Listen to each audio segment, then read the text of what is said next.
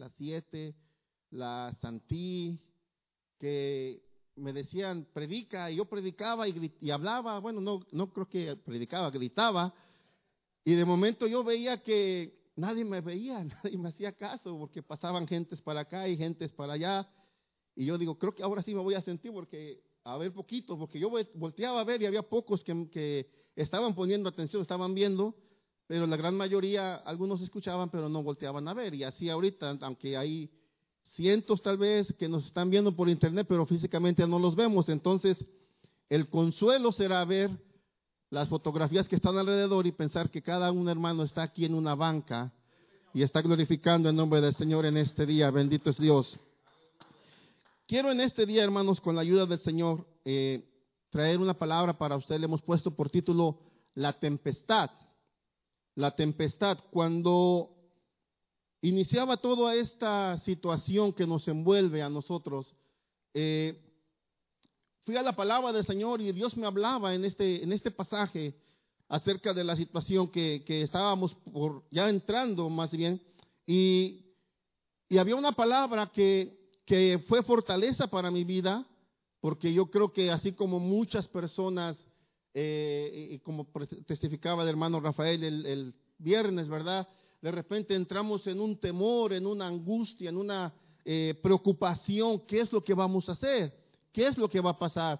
Usted iba hace, ya estamos nosotros en cuarentena, hace cinco o seis semanas más o menos, pero días antes usted iba a las tiendas, dos semanas antes casi desde que pasara, iba a las tiendas y no había papel, no había eh, líquidos para limpiar y, y, se escaseaba y veía a la gente que incluso se peleaban por esos eh, en seres que necesitábamos cada uno de nosotros y decíamos, si esto es el principio, ¿cómo nos va a ir en el futuro? Y, de repente entra el, pánico y de no saber qué es lo que está pasando y, comparaba yo más o menos esta situación con la, con la vida de un cristiano, porque el, la humanidad está pasando por un momento una lucha contra un ser, un, una, un microbio que a la simple vista no se ve. Tenemos que usar un microscopio, o los científicos tienen que usar un microscopio para poder verlo, pero, pero no se ve simplemente. Y, y de ahí que muchos países, y no solamente países, sino personas en este lugar, en ese país, decían es algo que se están inventando, no es cierto. Y decía yo, y es lo mismo que nos dicen a los cristianos cuando hablamos de Dios. Es que a Dios no lo vemos y cómo lo puedo ver, si cómo puedo creer en algo que no puedo ver. Igual el enemigo, el enemigo no lo vemos, pero existe. Y pasamos por temporadas difíciles en nuestras vidas. Y, y, pensando en ello, Dios me llevó a este pasaje en Marcos capítulo 4, versículo 35 al final, que después de, varias situaciones que Jesucristo estuvo hablando a la iglesia, a, a los que le estaban escuchando, perdón, les hablaba de la parábola del sembrador, les habló de la, de la semilla, les habló, les explicó la parábola del sembrador, les habló y les predicó de la parábola del grano de mostaza. Y llega un punto en el día que dice el versículo 35, ese día al anochecer les dijo a sus discípulos, crucemos al otro lado. Y ahí quiero detenerme tantito, por favor. Crucemos al otro lado. Esta fue la palabra que, que, que me, que llamó mi atención y que al estudiarla y al digerirla en mi vida me trajo una fortaleza porque era una palabra del Señor que decía crucemos al otro lado. Hay unas versiones que dicen pasemos al otro lado. Es decir, Jesucristo está hablando en tiempo presente, pero ah, yendo un poco al futuro. Pasemos, es una acción de movernos y, esta palabra me trajo paz. Esta palabra del Señor me trajo paz y, trajo una, una, tranquilidad a mi vida y junto con mi familia la abrazamos. Vamos por favor al siguiente versículo, el versículo 36 dice, dejaron a la multitud y se fueron con él en la barca donde estaba. También lo acompañaban otras barcas. Se desató entonces una fuerte tormenta y las olas azotaban la barca tanto que ya comenzaba a inundarse. Se desató entonces una fuerte tormenta. Y yendo al, diccionario, tormenta, tempestad, dice, es un fenómeno meteorológico que se manifiesta con viento, grandes nubes y culmina en violentas precipitaciones.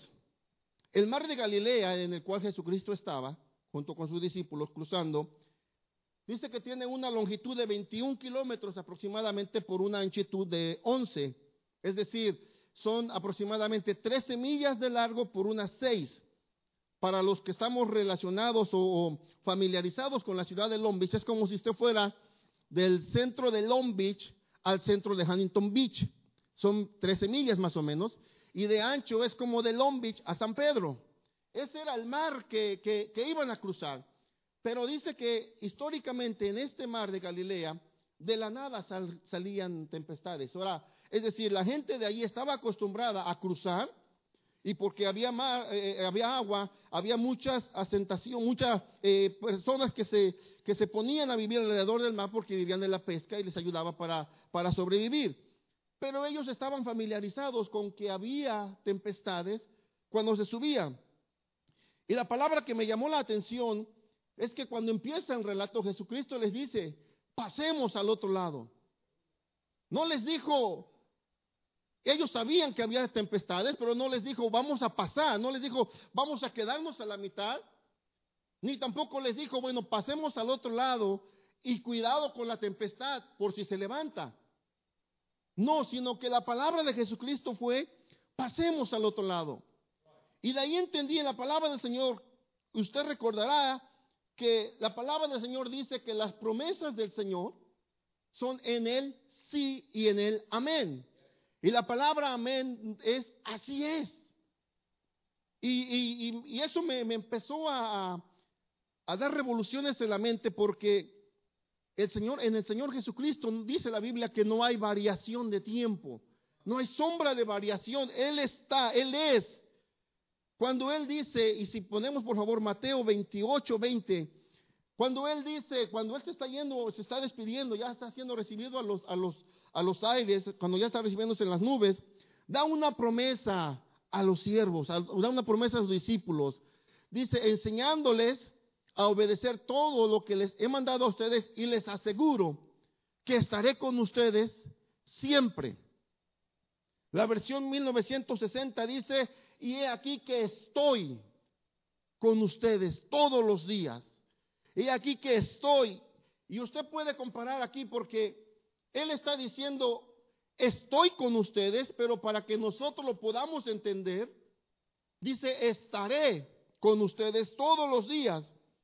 De repente esto nos puede causar eh, como no comprenderlo a cabalidad porque nosotros, el humano, está dividido su tiempo en pasado, presente y futuro. De ahí ustedes desglosa el copretérito y el pospretérito y todo ello, pero se, se, divide en tres tiempos principales, pasado, presente y futuro, porque nosotros tenemos un límite, tenemos un, un tiempo determinado para vivir, nos dividimos en lo que pasó, en lo que está pasando y en lo que pasará.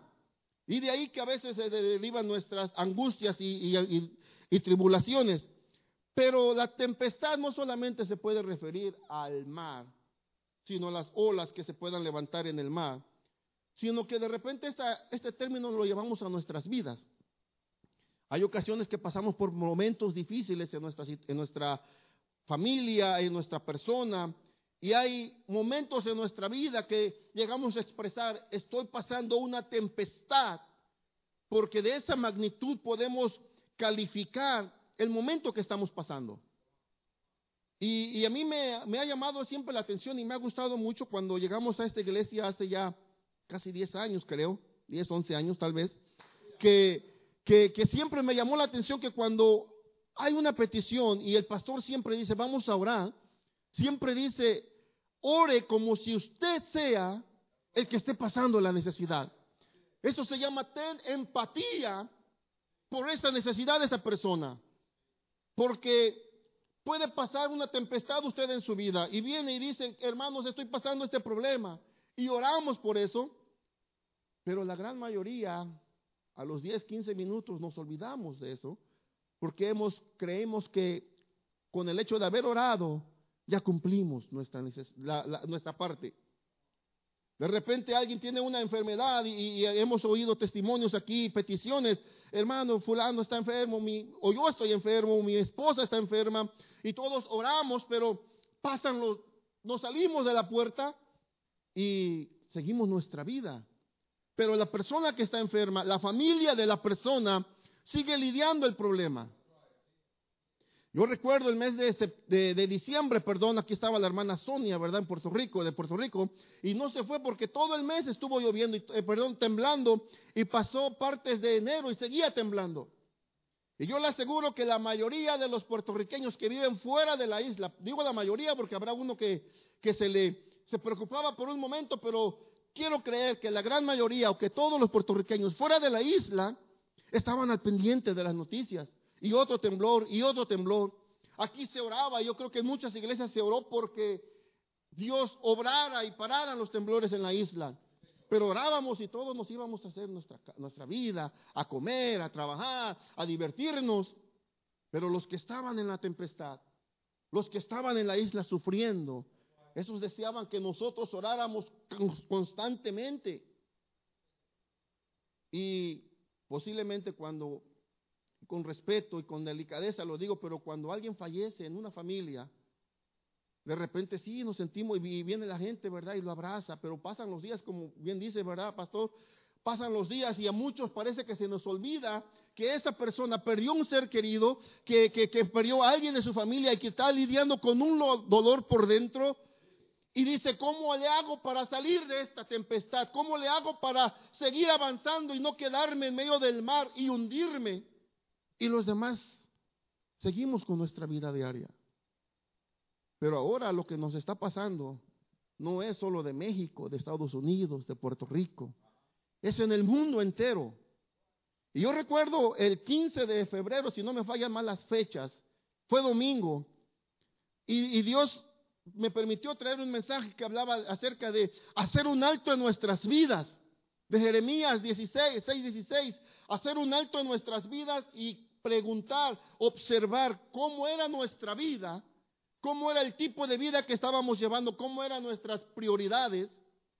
Y tal vez muchos decían, pero ¿cómo es que voy a hacer un alto en mi vida y voy a, pararme porque tengo que trabajar, tengo que, que, llevar a mis hijos a este lugar y al otro lugar y preocuparme por trabajar y por... Y nos afanábamos por obtener muchas mejores cosas, un buen trabajo, una mejor casa, un mejor sueldo, mejores pertenencias, mejor televisión, la televisión más, ah, más actual, el teléfono más actual. Esas eran prioridades que de repente tal vez dejábamos al Señor en segundo o tercer término. Y de repente el Señor dice, ah, no quieren parar por las buenas, entonces los voy a parar a todos. Y no solamente a uno, sino a todo el mundo nos paró.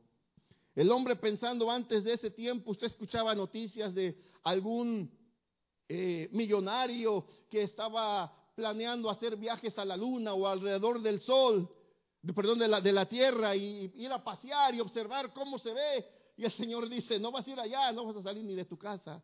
Y nos mete a todos a la casa solamente. Son las tempestades que el mundo está pasando. Y ya llevamos, como decía, cinco o seis semanas acá. Hay países que llevan más, hay países que van empezando. Y, y ahora hay una preocupación en las familias. Porque hay gente que estaba acostumbrada, su vida era trabajar y el viernes salir y el sábado salir, emborracharse, divertirse y ya llevan cinco o seis semanas que no pueden salir, reunirse con la familia. Usted dirá, bueno, en mi casa, en mi familia no hay ningún infectado o afectado con el virus. Gloria a Dios porque Dios le ha guardado. Pero de alguna manera u otra todos somos afectados porque no puede visitar a su familia, no puede hacer la carne asada que antes hacía, no puede ir a, un estadio de fútbol a sacar sus, frustraciones y a gritar y a divertirse, echándole porras a uno que no puede hacer nada por usted, en lugar de venir a la iglesia y adorar al que le puede salvar la vida y guardarle en todo momento. Bendito es el nombre del Señor. Pero ahora podemos ver que hay gente que puede estar pasando por momentos de ansiedad porque está atada, quiere salir a la calle, y, en su mente hay preocupación y, y pasan periodos de, de, angustia en su vida porque dice, bueno, ¿cuándo podremos empezar a ir a trabajar normalmente al que se quedó sin trabajo? Porque algunos que inclusive los mandaron a trabajar a la casa, ya los han descansado porque ya no hay trabajo también para ellos. ¿Y cuándo voy a empezar a hacer mi vida normal? Y empieza esta serie de cuestionamientos en la mente y empieza el estrés, empieza la angustia, la desesperación. Esa puede ser su tormenta, esa puede ser su tempestad en este momento. Pero la palabra del Señor dice, pasemos al otro lado. Las promesas del Señor son fieles, son verdaderas. Y Él no nos promete una vida libre de, libre de problemas y dificultades, no. Yo recuerdo hace años cuando recién salían esas transmisiones de, de las compañías por cable o por satélite más bien, esas que pone la antenita para no promocionarlas, pero eh, las ponía y, mucha gente no tenía todavía acceso a ello y, y, empezaron a hacer el canal del este y el canal del oeste de algunas cadenas de televisión, ¿verdad? Entonces había, un, había concursos o había cosas que pasaban y había personas quien lo veía tres horas adelante y le decía a las otras personas, oh, va a ganar fulano, o va a pasar esto. No, no te creo porque este se ve más fuerte que el otro, no, va a ganar fulano. Y había gente que apostaba. Y pero ¿por qué? El otro ya sabía lo que iba a pasar. Y ya veía, ya sabía el resultado. Y cuando lo pasaban acá tres horas después veían y realmente ganaba el que el otro había dicho. ¿Y cómo es que supiste? No, pues es que y no les quería decir que ya lo, había, ya lo habían visto, ¿verdad? Así es el Señor. El Señor nos está diciendo en Mateo 24 que estas cosas pasarían.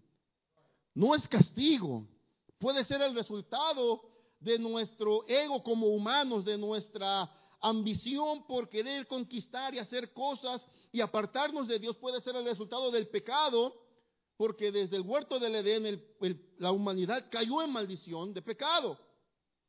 Y puede ser el resultado de ello, pero no fue castigo del Señor. Si nosotros leemos la Biblia, cuando Dios le habla a Moisés, le dice, ve y dile a Faraón que enviaré esta plaga. Y empezó a nombrar las plagas, pero ahí fue la orden del Señor. Pero de esto, en Mateo 24 dice, pasarán, vendrán tempestades, habrá hambres, habrá terremotos, habrá angustia. Pero la promesa del Señor es que Él estaría con nosotros, porque Él dijo, pasemos al otro lado. Él sabía el final de la ruta. Él sabía el transcurso de la ruta y sabía a dónde iban a llegar. Dios ha prometido a nosotros, tanto personalmente como iglesia, ha permitido cosas y ha prometido cosas que dice la palabra que Él no es hombre para que mienta, ni hijo de hombre para que se arrepienta. Sus promesas en Él son verdaderas y fieles y justas. Si Él nos dice que Él nos va a guardar, nos va a guardar. Va a haber problemas, pero nos va a guardar. Si leemos y vamos por favor a Jeremías 43, versículo 2. Jeremías, perdón, Isaías 43, versículo 2. Hay una palabra tremenda, dice el versículo 2, cuando cruces las aguas, yo estaré contigo. Cuando cruces los ríos, no te cubrirán sus aguas. Cuando camines por el fuego no te quemarás ni te abrazarán las llamas. Fíjese que el versículo no dice si llegas a pasar. No dice si en tu camino te, te, llegaras a encontrar aguas. No. Dice cuando cruces. Ahora que estamos muy eh, actualizados y muy eh, con esta situación de la, del, internet y usted prende el GPS, va a algún lugar y ahora le dice Google Maps, no sé en Waze, casi no lo uso, pero le dice Google Maps, cuando si usted va por el Atlantic y va a dar vuelta en la del Amo, por ejemplo, a la derecha, le dice en 200 pies después del YMCA das vuelta a la derecha. Es decir, no es que si va a pasar el YMCA, es que va, no es que si acaso, no, es que lo va a pasar. Y lo que la palabra del Señor Jesucristo le está, le está diciendo cuando pases por las aguas, no es que si te acaso te encuentras aguas, sino cuando pases, porque en tu camino vas a encontrar aguas. Cuando llegues a ese punto, no te, no te vas a negar porque yo estaré contigo. Va a haber fuego en tu camino, te estoy advirtiendo, y cuando llegues ahí, no te quemarás, porque yo soy tu, yo soy tu Dios, dice el versículo 3, el Santo de Israel, tu Salvador. Yo estoy contigo. Es decir, la, la, palabra del Señor no nos está prometiendo un camino lleno de flores y de rosas solamente, pero recordemos que las flores y las rosas también tienen espinas. Hay espinas, hay dificultades. El Señor le prometió a David y lo escogió para que fuera el rey de Israel, ¿verdad? Dios lo escogió para que fuera el rey de Israel. Pero antes de ello su suegro lo quiso matar. El camino no, fue prometido, eh, oh, mañana te instalan como rey y no vas a tener problemas. No, tuvo que andar huyendo. Y su suegro lo quiso matar. Y a veces nos quejamos de la suegra. Pero hay suegros también bárbaros y especiales. Pero bueno, ¿qué es lo que le trato de decir, hermanos? Que cada uno de nosotros pasamos por tempestades y dificultades a lo largo de nuestra vida. Esta es una tempestad que nos envuelve a todos como mundo, como humanidad. Y cada uno de nosotros podemos llamar a uno y, y, mandarle un texto y hablarle por teléfono. Y como dice la Biblia, animarnos los unos a los otros para seguir creciendo y no desmayar. Porque lo que nos define a nosotros no son las circunstancias que están alrededor, sino lo que está en nosotros es lo que nos va a definir. Porque usted puede poner agua a hervir, puede poner un huevo y el huevo se endurece, pero en esa misma olla de agua pone una papa y la papa se ablanda. ¿Por qué? La misma agua que, que endurece un huevo hirviendo, eh, endurece a una papa, ah, perdón, ablanda una papa. el problema no es la circunstancia, porque la circunstancia será el agua hirviendo, sino de lo que se compone cada uno. Y yo creo que el maestro, no, no por, en el Señor Jesucristo no son casualidades, hay causas, causalidades, no, no casualidades. Les acababa de hablar de la parábola del sembrador, les acababa de hablar de la semilla, les acababa de hablar del grano de mostaza, y enseguida les dice, subamos a la barca y crucemos al otro lado. ¿Por qué le digo? Sigamos en la lectura en Marcos capítulo 4, por favor. Marcos 4, los versículos casi ya finales. Porque aquí hay algo más, más, más, tremendo y más importante aún que incluso que la tempestad. El versículo 38, o 38 está bien. Jesús, mientras tanto, estaba en la popa durmiendo sobre un cabezal. La popa era el lugar principal, el lugar de, de honor, el mejor, la suite pues de la, de la barca donde iba. Ahí estaba durmiendo el maestro. Y dice así que los discípulos lo despertaron. Maestro, gritaron. No te importa que nos ahoguemos, tenían miedo. Tenían miedo y dice, y él se levanta y reprende al viento y ordenó al mar, silencio, cálmate. El viento se calmó y todo quedó completamente tranquilo. Lo que me llama la atención de este momento es que mínimo cuatro personas en la barca eran pescadores. Y ellos vivían en ese mar pescando. Ese era su modo de vida. Y cuando se levanta la tempestad, posiblemente, a lo mejor intentaron sacar el agua o, hacer algo que ellos estaban acostumbrados a hacer, pero vieron no resultados.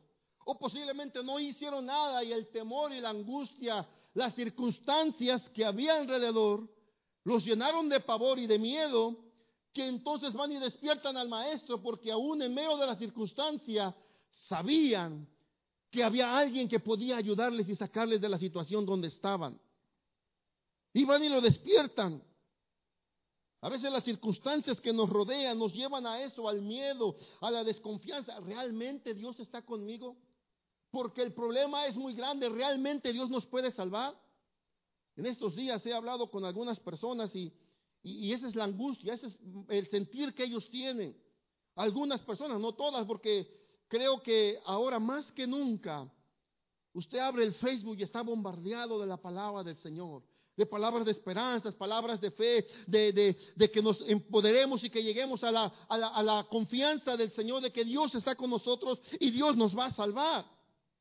El otro día aprendí el Facebook y decía, si tú tienes en tus, estás abriendo el, Facebook lo tienes en tus manos, dale gracias a Dios porque tienes vida. Si no hay nadie en tu casa, dale gracias a Dios porque Dios te ha guardado. Posiblemente era para que alguien dirá ahorita, pero es que yo no, yo no estaba en pecado.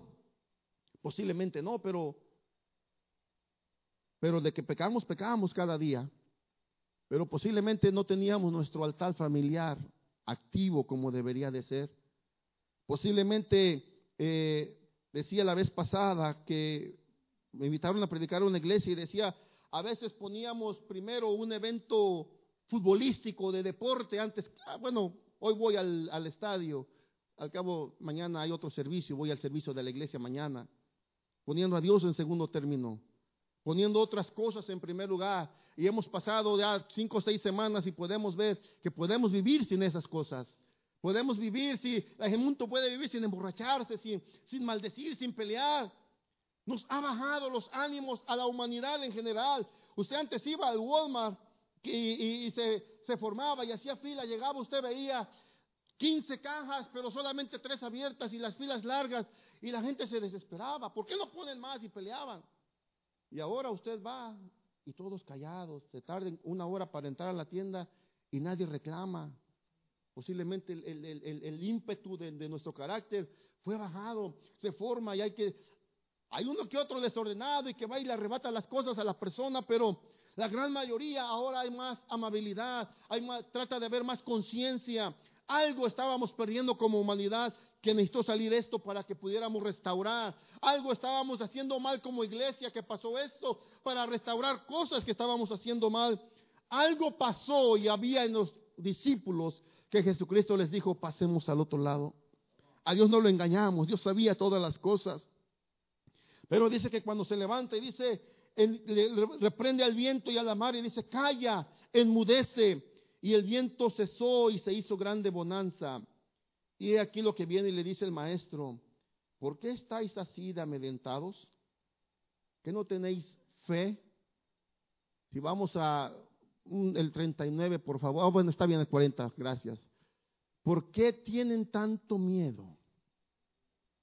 Dijo a sus discípulos. Todavía no tienen fe. Les acababa de hablar de la fe. Estaban en una constante enseñanza y adiestramiento con el maestro. Y dice, ¿por qué tienen tanto miedo? Usted puede a veces ver y pregunta cuando alguien ha pasado por dificultades en su vida y viene una más y dice, bueno, yo confío en el Señor. ¿Cómo es que se ha mantenido de pie tanto? ¿Por qué? Porque esas cosas, esas situaciones en su vida han forjado su carácter y lo han mantenido de pie, lo han mantenido confiando en el único que nos puede ayudar a salir de las situaciones adversas que encontramos en nuestra vida. Es decir, hay algo más importante que lo que nos rodea. Y Jesucristo estaba a punto de enseñarle a sus discípulos, porque dice, ¿acaso no tienen fe? Nuestra fe es lo más importante, hermano. La, fe viene por el oír y el oír la palabra del Señor. Y lo que Jesucristo estaba hablando cuando a veces escuchamos a alguien que nos predica acerca de la cómo construir una casa.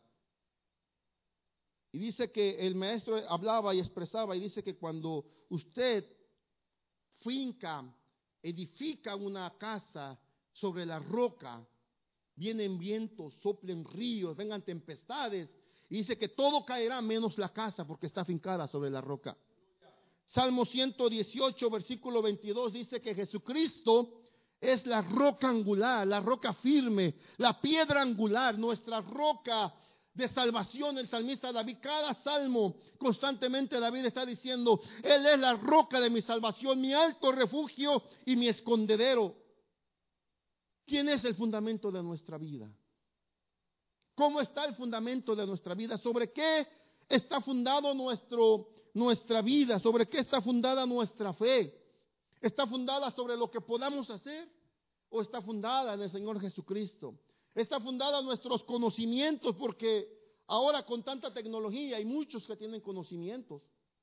Hoy yo, sé, puedo, yo puedo predicar mejor que él. Yo sé más que el pastor, yo sé más que aquel profeta, porque incluso alguien decía, ¿verdad? Hace unos días, y no sé si lo escuchó, pastor, pero dijo un, predicador, cualquiera se, puede ser profeta con el periódico de ayer. Porque antes de esto nadie habló y ahora que pasó, ahora todos han hablado. Oh, es que Dios me habló y Dios me habló. ¿Y por qué no antes?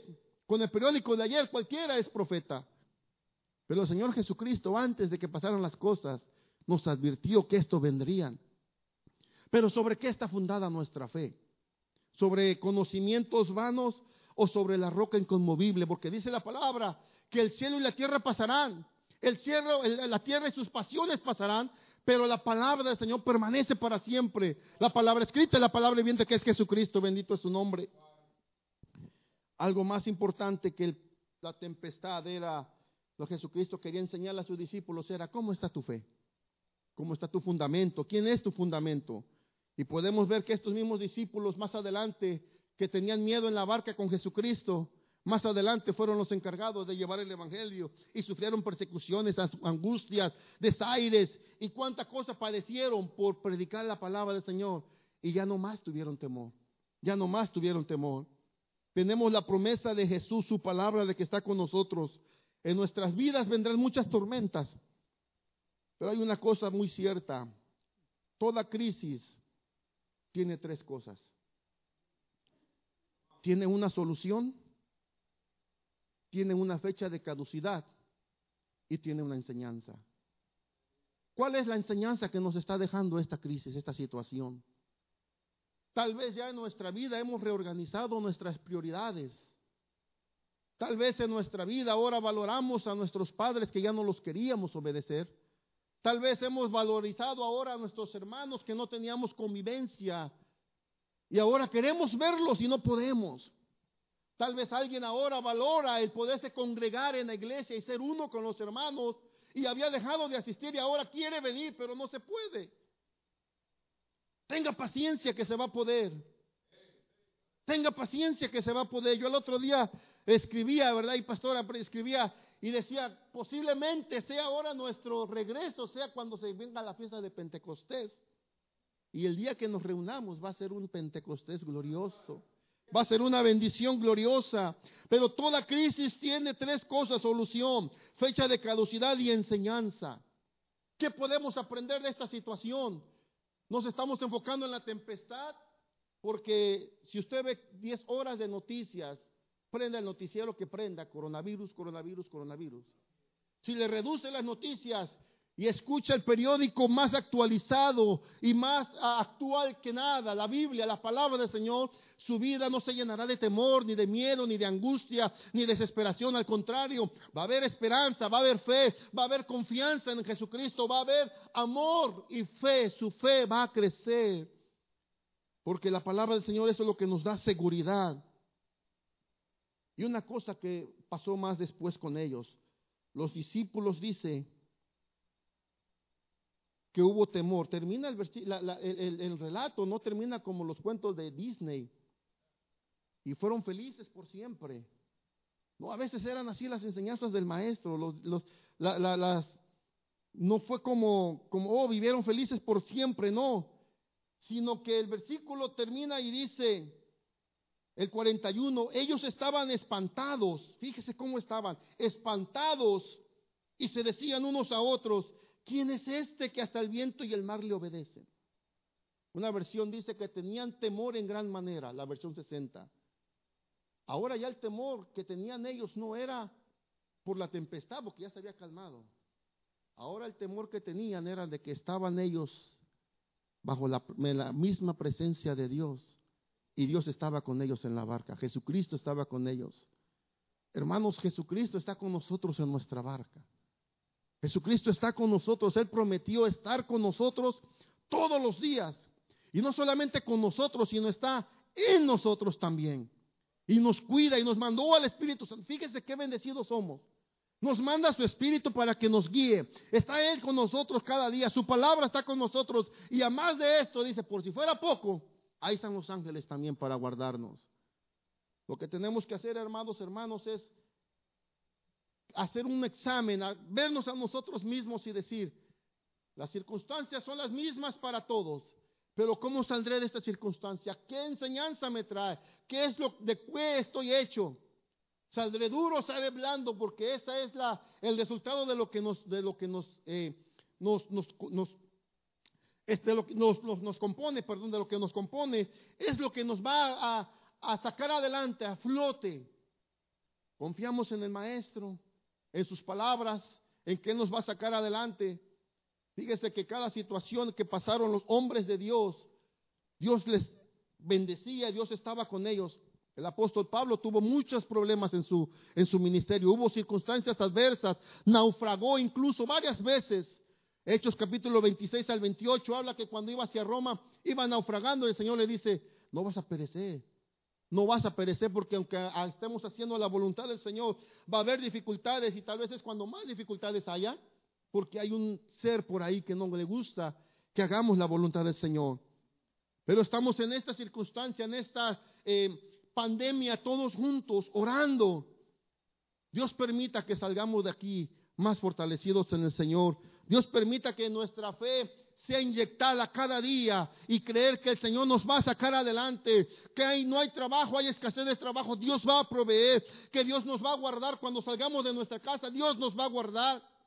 Hay claro que hay que obedecer las, las, autoridades y seguir los lineamientos que nos han marcado, pero mayormente tenemos la confianza puesta en el Señor de que Dios está con nosotros. La palabra ahora para nosotros es ¿por qué teméis? dijo el maestro. ¿Cómo está nuestro fundamento? Está nuestra vida, nuestra familia fundada en Jesucristo. Dios permita que ese fundamento no se mueva, que estemos edificados en la piedra inconmovible que es Jesucristo mismo. Las tempestades, esta pasará y posiblemente en unos años venga otra tempestad, vengan dificultades en nuestra vida, pero bien sepa, hermano, que la jornada no es terminarnos y quedarnos a media tempestad, porque Dios nos guarda. Dios nos guarda. El salmista David decía que Dios nos guarda incluso más allá de la muerte. Nuestra meta no es quedarnos en esta tierra. Nuestra meta es estar en su presencia. Por eso dijo Jesucristo, lleguemos allá. Nuestra meta, Él dice que viene pronto por su iglesia. Nuestro fundamento, hermano, nuestro fundamento, asegúrese que es Jesucristo. Inyéctese de fe, inyéctese de, de la palabra del Señor y siga adelante creyendo y esperando que el Señor nos va a sacar de esta situación. Dios le bendiga, hermano, Dios le guarde y dejo el lugar con nuestro pastor. Bendecidos. Amén.